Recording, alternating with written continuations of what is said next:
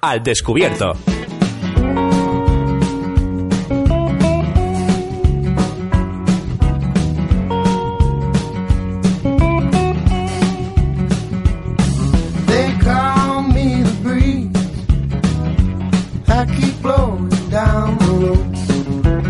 Y ya estamos eh, al descubierto, como decíamos, eh, con eh, Miguel Ferrer, portavoz de la Asociación Española de Juego Digital. Buenas noches, Miguel. Buenas noches, encantado. Eh, bueno, en primer lugar, pues eh, para todos aquellos que no conozcan o conozcamos en este caso, eh, pues el porcentaje que el póker ocupa dentro del juego digital en este país, vosotros que manejáis muchísima información, que ofrecéis multitud de información a todo el mundo a través de vuestra página web como asociación, nos gustaría un poquito conocer qué porcentaje, qué, cuál es el, sitio del póker dentro del juego digital online en este país. Bueno, el, el, juego del póker en sí ha sido, es el producto que junto con las apuestas deportivas son los productos líderes en el, en el mercado de juego digital en España. Sí. Y se calculaba que alrededor de un 40% eh, podía ser de, jugadores que, eh, que elegían este producto para como forma de ocio digital. Es un porcentaje bastante amplio, ¿no? Que bueno, que muestra un poco eh, que a pesar de la crisis, a pesar de eh, bueno, de todos los varapalos que ha sufrido el, sector, eh, parece que, mantiene un poco, ¿no? Ese ese porcentaje del juego digital en este país. Sí, sin duda, y, esperamos que, se vaya avanzando para que sea más competitivo todavía. Y en este sentido me refiero a que a que se abra la liquidez internacional que, que no solo es una cuestión de los operadores de póker, muchos jugadores habituales de póker online ven el valor de, la liquidez internacional como, uno de los atractivos por las posibilidades y por la interacción que supone.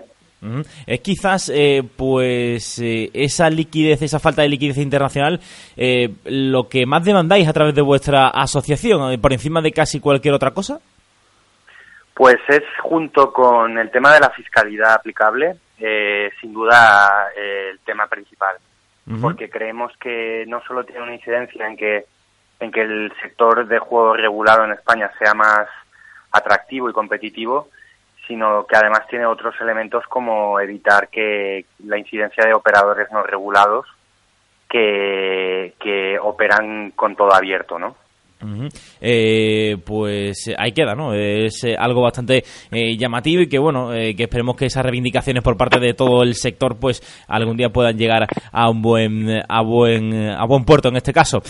no sé cómo veis, y metiéndonos un poquito más en el tema, esa huelga de jugadores online que han promovido durante las dos últimas semanas, sin entrar a los jugadores regulares en, ese, en esas salas online que, pues, bueno, ofrecen, ¿no? siempre torneos, ofrecen cash eh, durante todos los días eh, de la semana y en este caso parece que se han escogido los jueves como eh, forma de protesta por parte de los jugadores online. No sé mm, cómo veis esta huelga desde, la asociación.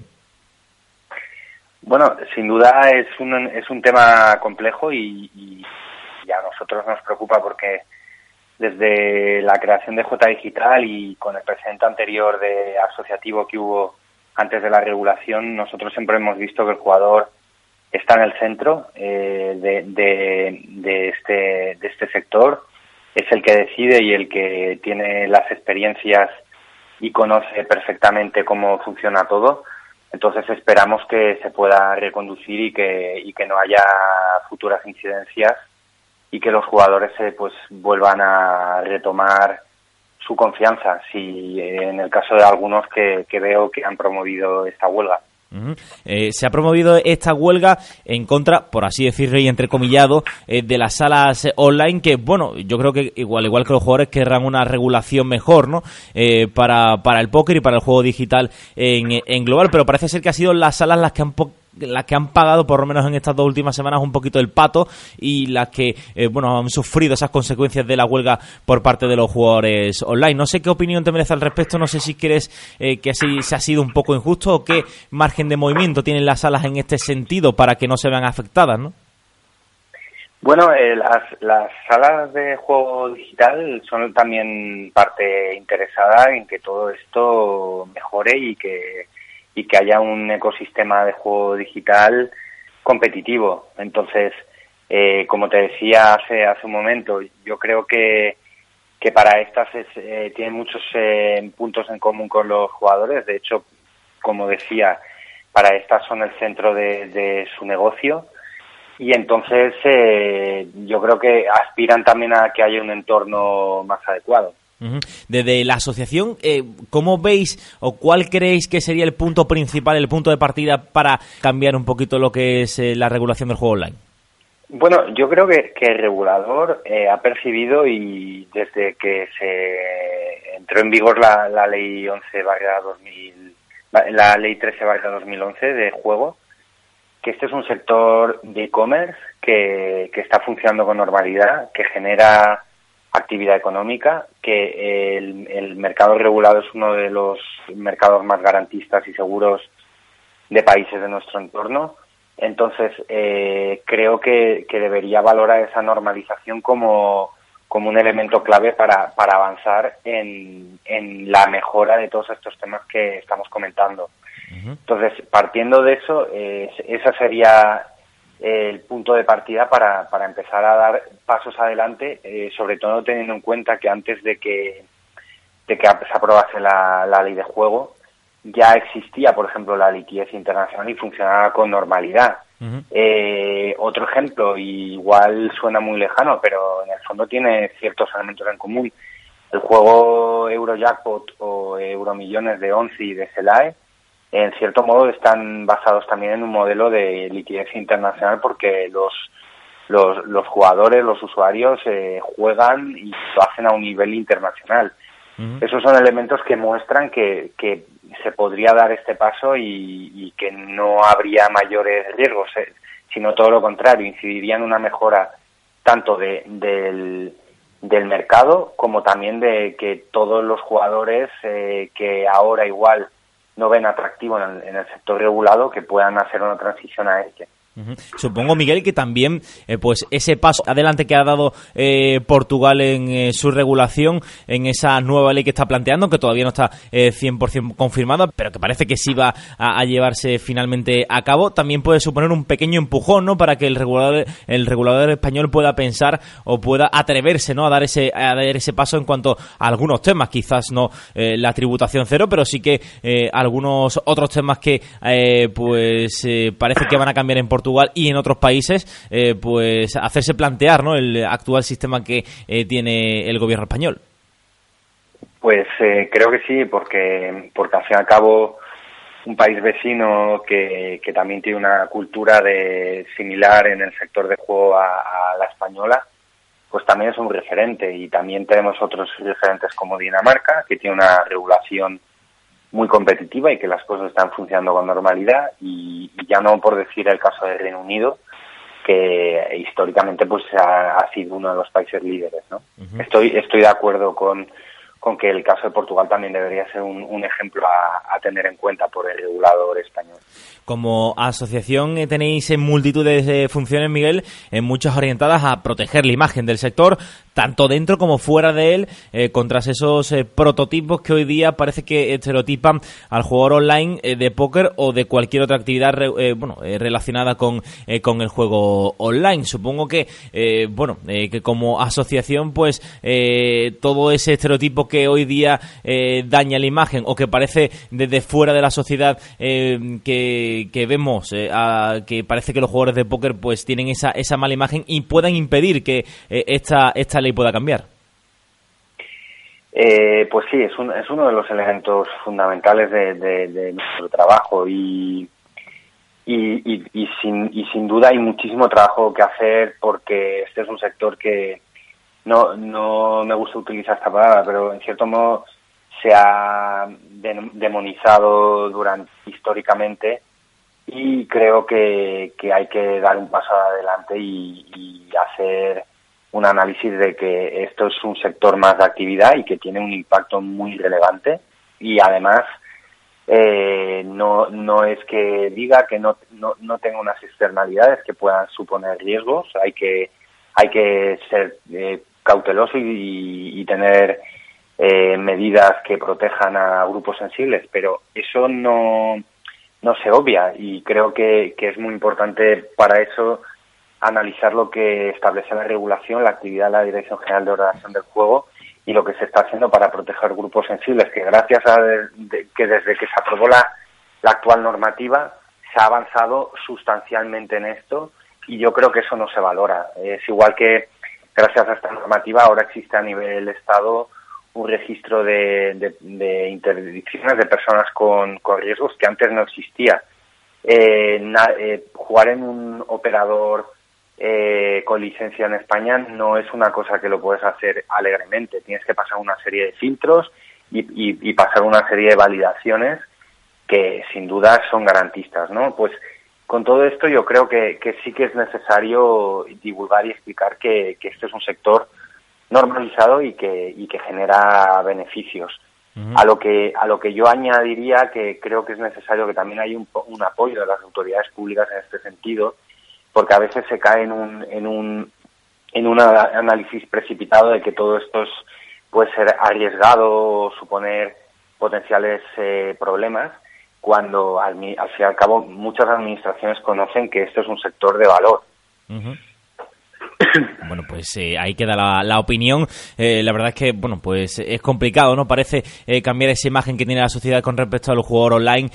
sobre todo, bueno, me centro, nos centramos un poquito más en el póker porque es lo que aquí solemos tratar. No sé si crees que qué hace falta realmente para poder cambiar esa imagen definitivamente y pasar a la imagen que bueno que, en otros países eh, pues más del norte de Europa el otro día comentábamos con eh, nuestro compañero Francisco Fernández que en, en, Viena pues había nada más y nada menos que 1900 personas jugando un torneo eh, un torneo de póker algo que aquí en España pues solamente los grandísimos torneos pueden llegar a conseguir y casi que, que, no lo consiguen. Y claro eso pues depende también muchísimo de la imagen de lo calada que esté no ese este juego en el que referimos al póker eh, calada, calada la sociedad. Parece difícil no poder llegar a ese punto, ¿no? Pero sí que podría dar, eh, se podría dar pequeños pasitos, ¿no?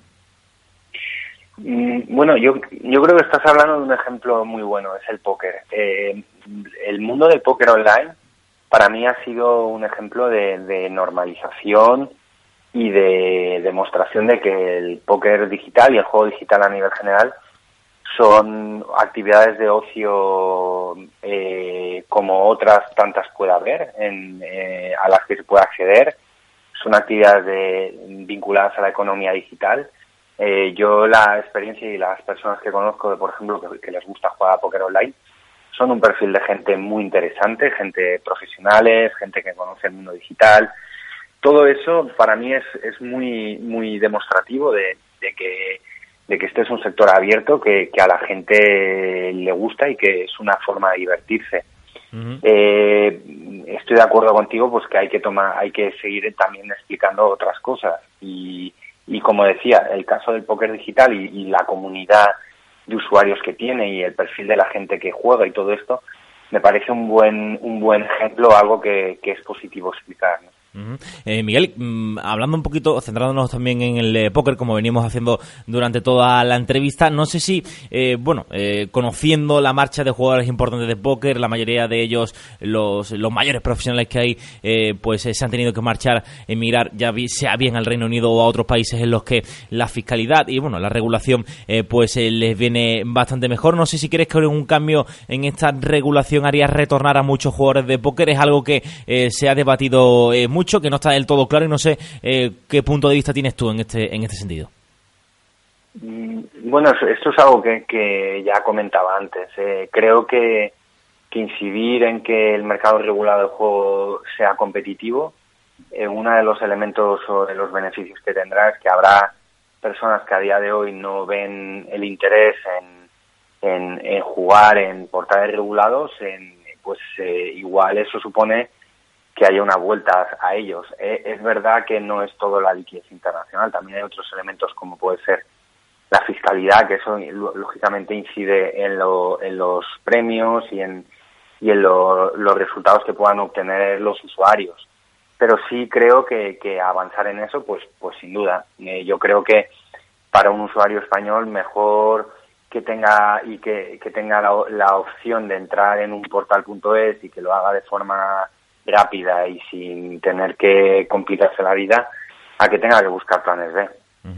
Eh, bueno, pues eh, mirando un poquito esa, esa regulación del, eh, del póker, no sé si crees que, bueno, también teniendo en cuenta esa, esa fiscalidad, esa tributación cero, lo cierto es que nos plantamos en un sistema en el que ahora mismo pues hay muchos jugadores de, de póker fuera y, bueno, pues es una auténtica es una auténtica lástima y, bueno, se cerró un poco el mercado, esa liquidez internacional en su día y, bueno, con el paso del tiempo, bueno, pues hablamos también de, Portugal, eh, pues se han ido, se han ido abriendo eh, muchos eh, mercados, la mayoría de ellos pues se han mantenido abiertos durante todo, durante todo este tiempo y no sé si crees que pues ya el sentido que tiene no mantener ese, ese mercado cerrado solamente en las salas, en las salas.es y si ese pues tiene que ser el, punto de partida o el principal punto para poder hablar con, con el regulador. Bueno, yo, yo creo que el regulador conoce este, este escenario. Entonces, eh, puede ser que, igual sean decisiones que, que, no son sencillas y que, y que dependen de muchos factores y de muchos otros o de otros también organismos públicos que también tienen cosas que decir aquí. Por tanto, eh, yo creo que esa será la siguiente fase. ¿no? Hemos pasado de no tener un marco regulatorio eh, en el que las empresas no sabían cómo operar ni, si podían hacerlo con seguridad jurídica, a un marco regulado, a tener una autoridad pública que lo regula. eso, eso quiero decir un interlocutor con el que las empresas pueden explicar cuáles son sus retos. Entonces, partiendo de esa idea, yo, yo creo que la siguiente fase es eh, avanzar en, en, en elementos que, que, resultan claves para el sector. Entonces, eh, ¿Qué resulta clave para el sector? Pues que no sea un, círculo cerrado, que el mercado regulado español no sea un, mercado únicamente para dentro del Estado, para usuarios y para empresas. Ambicionar eso me parece que también debería ser una prioridad para las autoridades, porque también tiene unos efectos recaudatorios a nivel de impuestos positivos para estas, ¿no? eh, y como también te digo, el, eh, eh, supondrá reducir externalidades como que haya usuarios que no operan dentro de, de empresas.es. ¿Cuándo crees que se puede dar todo esto, Miguel? ¿Cuándo crees que puede ser la época clave, la fecha clave? Eh, o, bueno, eh, si, si crees que esto se puede dar a corto, medio o largo plazo. Pues, em, sinceramente, mm, tenemos un, panorama electoral en el 2015 eh, no complicado, pero sí movido. Y eso supone que ahora estamos a 26 de mayo o 27, no, ahora no. Y, y, también tenemos que pensar que eh, en breve va a haber unas elecciones generales y que por tanto la actividad regulatoria de muchos ministerios pues se va se va a reducir o no se van a tomar iniciativas en según qué caso, ¿no? Entonces, eso sí que es un elemento que puede anunciar que, que con vistas a este año igual no encontremos una solución, lo que sería una pena porque porque yo creo que actualmente los técnicos y las personas que están eh, regulando todo esto conocen de qué va todo este sector. Entonces, entonces avanzar en ello eh, sería, sería prioritario, en mi opinión. Hemos hablado en las últimas semanas, Miguel, no sé qué opinión tienes tú al respecto, de unir a todo el sector. Eh, jugadores, promotores, casinos, eh, salas online. No sé si tú crees que eso es eh, demasiado complicado o si crees que solamente puede ser el regulador que lo tome por iniciativa propia o por asociaciones como las vuestras que puedan insistir un poquito más en, su persona. a ver, yo creo que la unión hace la fuerza y creo que el punto de vista de los usuarios, nosotros siempre lo hemos lo hemos promovido desde, desde la asociación es fundamental porque al fin y al cabo los usuarios son los que saben cómo funciona esto.